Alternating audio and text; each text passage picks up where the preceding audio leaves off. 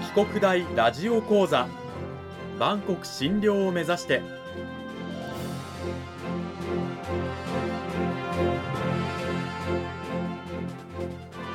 番組タイトルにあるバンコク診療とは世界の架け橋を意味する言葉です。この番組はアジアの十字路に位置するここ沖縄にある沖縄国際大学で日々どのような研究や教育が行われているのかを発信していく番組です。案内人はラジオ沖縄アナウンサー小橋川響が務めます。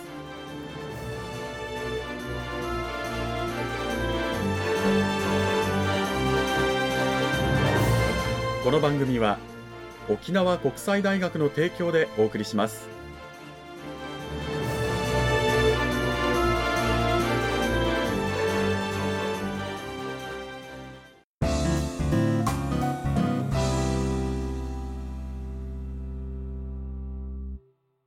沖国大ラジオ講座今週は先週に引き続き沖縄国際大学法学部地域行政学科の上津純子先生を迎えてお送りします。上津先生今週もよろしくお願いします。よろしくお願いいたします。講義タイトルは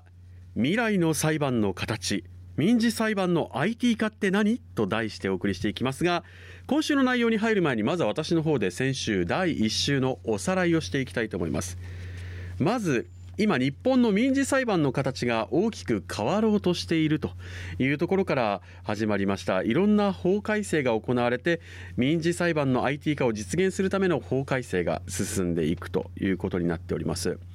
まあ、従来ですと裁判をするときには裁判所にいろんな書面を、まあ、紙で提出して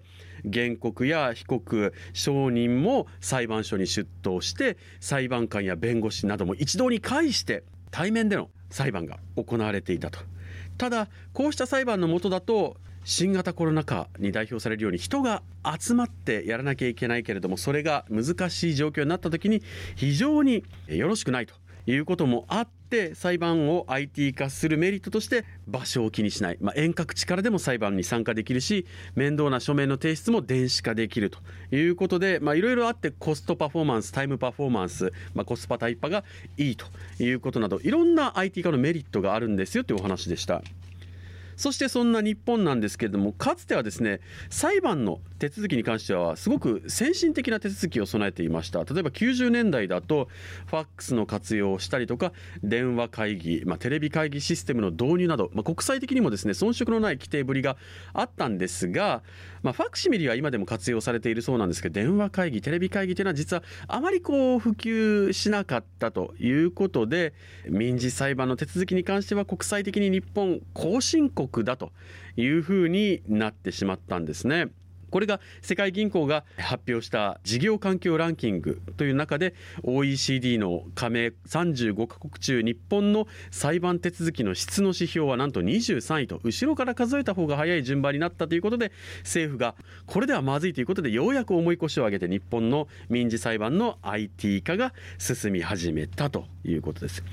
じゃあ日本よりも進んでいる世界はどうなのということなんですがやっぱりトップランナーはアメリカ。1990年代から動きが始まっているということでアジアではシンガポールが最も進んでいる。それを韓国が追いかけ近年では中国もかなり制度改革が進んでいるというお話で IT 化というものは日本今これらの国に比べて遅れているけど急いで充実させなきゃいけないね。その動きが進んでいますよっていうお話が先週まででした。さあ上津先生それを踏まえて今週はどういったお話を聞かせていただけるんでしょうか？はい。今週はやはりまあ日本の裁判がこれからどう変わっていくのかという、まあ、IT を取り入れるということですけど IT 裁判どこまで進化していくのかというそういう話を中心に話をさせていただければと思います。なるほど、まあ、具体的にどう変わっていくのかということなんですけれどもじゃあ先生その具体的に変化がどう訪れるのかというところからまずは教えていただきたいんですがどうなんでしょうか？はい、キーワードは3つの E というふうに言われていまして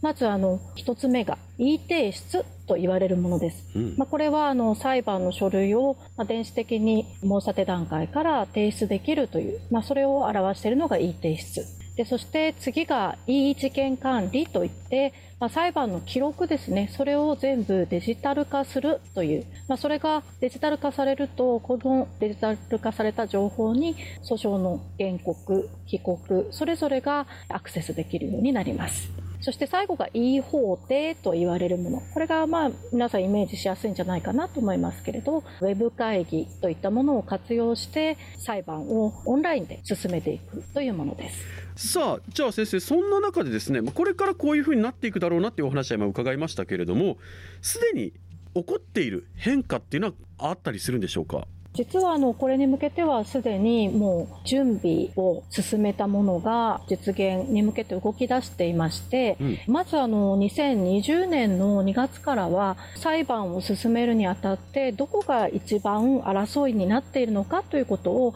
確定させる手続きを争点整理手続きというんですけれどこれがまあウェブ会議いわゆるまあ Teams ですね。これを活用して進めるということが行われるようになってきています。2020 2020年の、まあ、2月頃からということなんですけどもちょうどこう新型コロナの流行とね国内の重なるかなと思うんですがやっぱりそれを受けてということだったんですか？実はのもうその2月からモデル実施をしようということで準備は進んでいたんですけどそれとコロナ禍がま重なるという、まあ、偶然なんですがえそれが重なったことによっての対面での裁判が難しくなった状況が実はこのウェブ会議の利用による争点整理手続きというものを後押ししたんですね。はあ、かつてねあのテレビ会議とかそういったものがやろうとしたけどあまり普及しなかったのに比べて今回はもうばっちりコロナと重なってしまったことで逆にウェブ会議が普及したっていうのはちょっと皮肉な話かなっていうふうに思うんですけれども。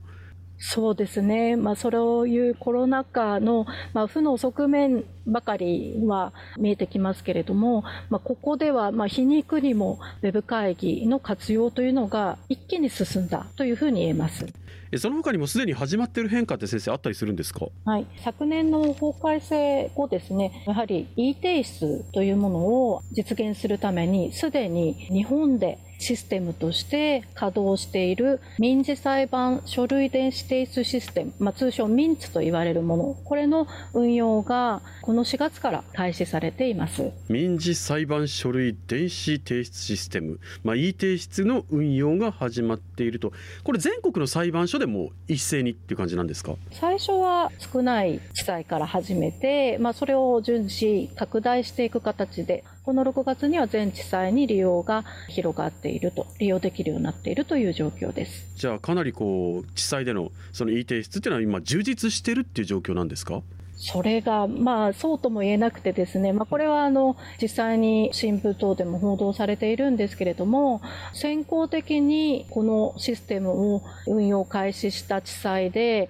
実は利用が進んでいなくて、利用率がなんと1割未満という結果が出ちゃってるんですね。これはやっぱりこう裁判所も新しいやり方だから手探り状態っていう感じなんですか？だと思います。これからどんどん利用が進んでいくのではないかなというふうに思っています。これからを考えると日本の IT 裁判って今後、まあ、どこまで進化していくっていう予測が立てられたりしてるんでしょうか、はい、日本の民事裁判そのものの IT 化自体は昨年の法改正後進められてきているんですがさらにその先民事裁判の前後にあたる手続きも含めて IT 化するための法改正作業が進んでいます。前後というと皆さんもよく知っているあの家庭裁判所で行われる調停の手続き、まあ、そういったものを。それから裁判の後、まあ、最近テレビドラマ化もされているかな。執行という手続きなんですけれども財産を差し押さえたりするそういう手続きも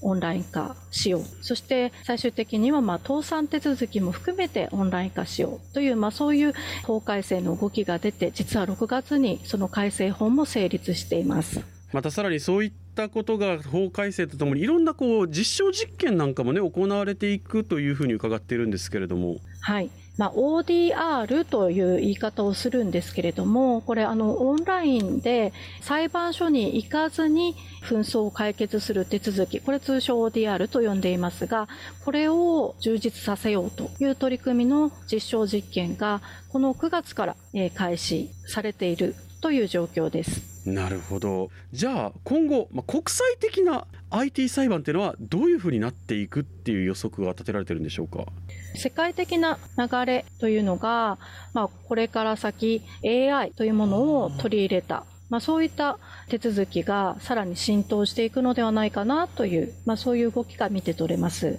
AI というとなんかこう裁判官とかがね AI で判決下すとかいうようなパッとイメージが浮かぶんですが本当にそういった時代が来るんでしょうか？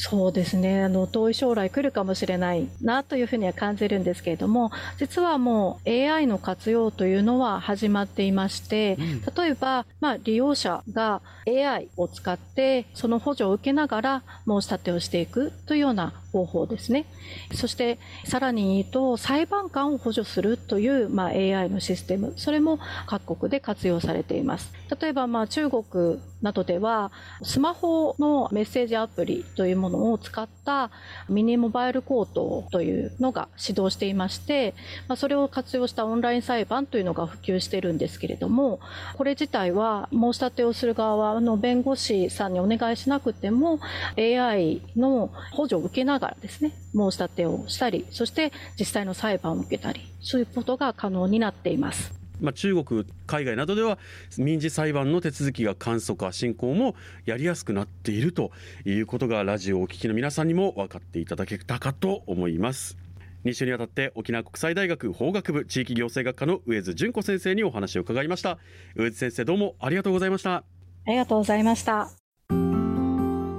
帰国大ラジオ講座2週にわたって民事裁判の IT 化に関するお話は伺いましたが先生刑事裁判の話が出なかったのはやっぱり刑事裁判の IT 化とかって難しいんでしょうか？そうですね。実はまああの海外ではもうすでに刑事裁判に関しても IT 化の動きは出ていまして日本においてもその議論は実はスタートしています。その先駆けとして注目されるのがシンガポールの方では実は Zoom を使った法廷でなんとあの死刑判決が出たというそういうことも現実には起こっています。この Zoom 越しの死刑判決は話題になったんでしょうか？そうですね。やはり人権上問題ではないかということで物議を醸したと、まあ、そういう裁判になっています。でも IT 化が進むことで、まあ、画面越しにねこう刑をまあ、言い渡されるっていう機会は今後世界的に進んでいくかもしれませんが何はともあれそういう時代の流れというものがあって日本も今後、まあ、どういった形になるか分からないですけど IT 化というのはますます進んでいくことは間違いないだろうということになっています。2週にわたって上津先生どうもありがとうございました。ありがとうございました。